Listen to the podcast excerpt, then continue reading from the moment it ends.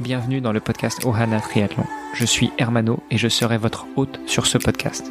À mes côtés, Olivier De Scuter, le fondateur de la marque Ohana. Tous les jours, en 5 minutes, on vous explique comment lancer une marque de textile de sport et comment performer dans le triathlon. Ce podcast est sponsorisé par Ohana, spécialiste du textile de triathlon, natation, vélo, course à pied. Pour en savoir plus sur la marque, direction ohana.boutique. A tout de suite pour votre première commande.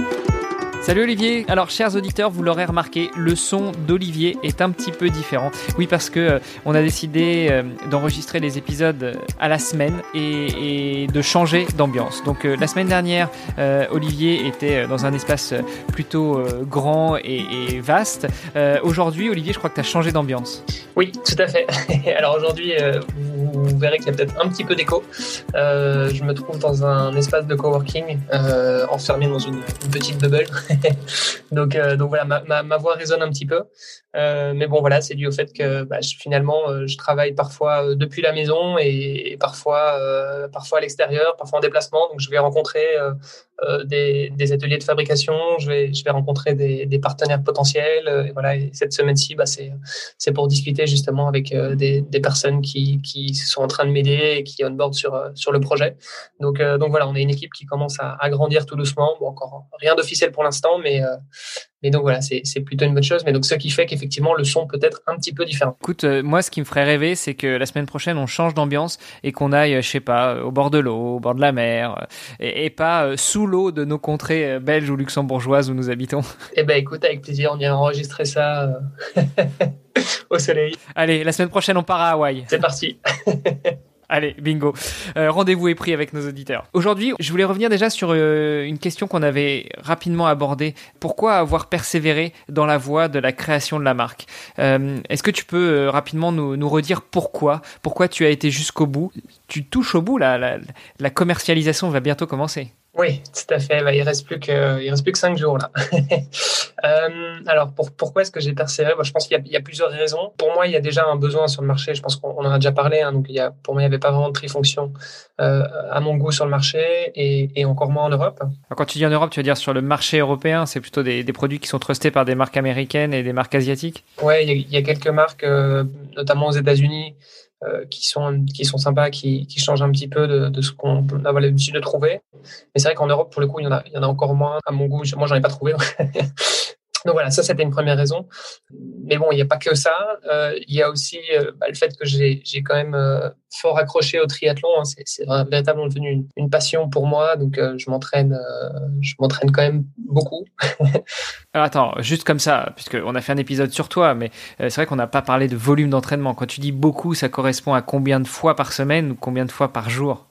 Oh, bah, en général, j'essaie quand même d'avoir un jour de, repos sur la semaine, mais sinon, c'est tous les jours, une à deux fois, ça, ça, dépend un petit peu. Le volume, enfin la distance, je vais dire, augmente un petit peu en fonction de, des périodes de l'année. Donc, euh, en ce moment, ça reste encore assez calme, on va dire, mais, mais oui, c'est quelque chose qui, qui qui, que je fais au, moins une fois, au moins une fois par jour en général.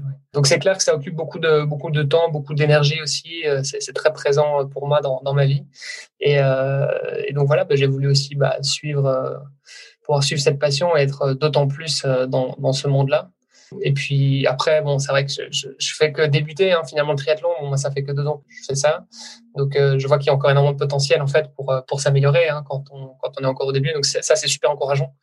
Euh, donc voilà, j'ai toujours fait beaucoup de sport dans, dans le passé, mais c'est vrai que parce que c'est quelque chose que j'ai toujours eu besoin de pouvoir euh, dépenser un peu ce, ce, ce surplus d'énergie.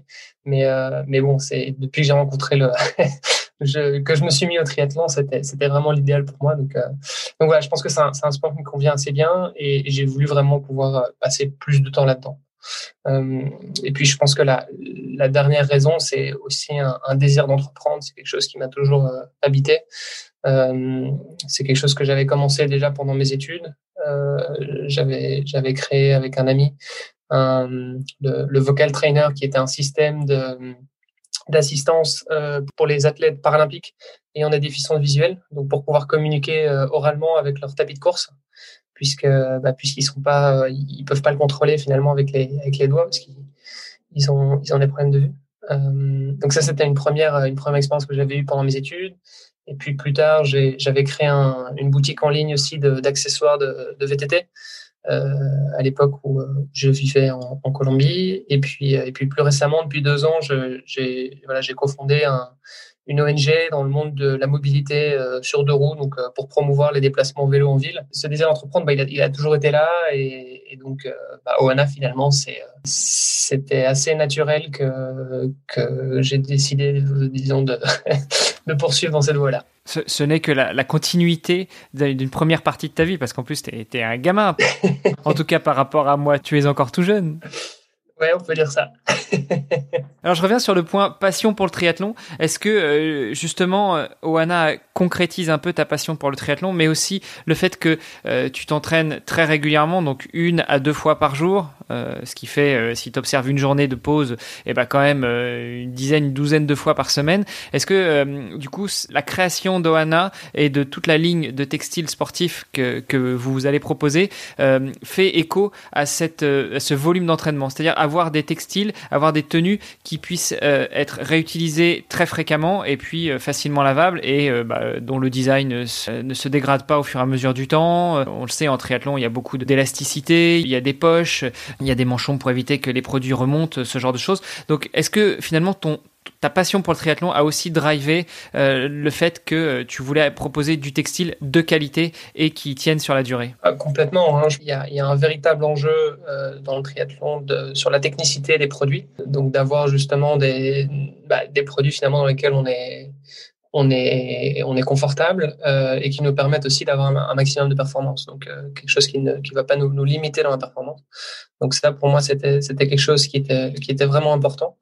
Euh, et l'autre aspect, c'est, tu l'as dit, c'est la durabilité du matériel. C'est-à-dire que c'est des, des produits qu'on va utiliser de manière euh, très fréquente. Et donc, euh, donc voilà, on ne peut pas se permettre de changer sa garde-robe tous les six mois. donc, euh, donc pour moi, voilà, effectivement, la, la durabilité du produit c'est extrêmement important et, c'est pour ça que euh, voilà, je préfère, je préfère partir justement sur, bah, sur des matériaux de qualité plutôt que plutôt que d'aller sur du sur de, de l'entrée de gamme quoi. Je pense que tu as fait une très belle transition pour l'épisode que nous allons aborder demain puisque demain on va parler de la relation et la négociation avec les fournisseurs. Eh ben écoute, c'est parfait. À demain. Salut. Ce podcast est sponsorisé par Oana. Pour en savoir plus sur les textiles et les valeurs de la marque, rendez-vous sur oana.boutique. O-H-A-N-A.boutique. À tout de suite pour votre première commande.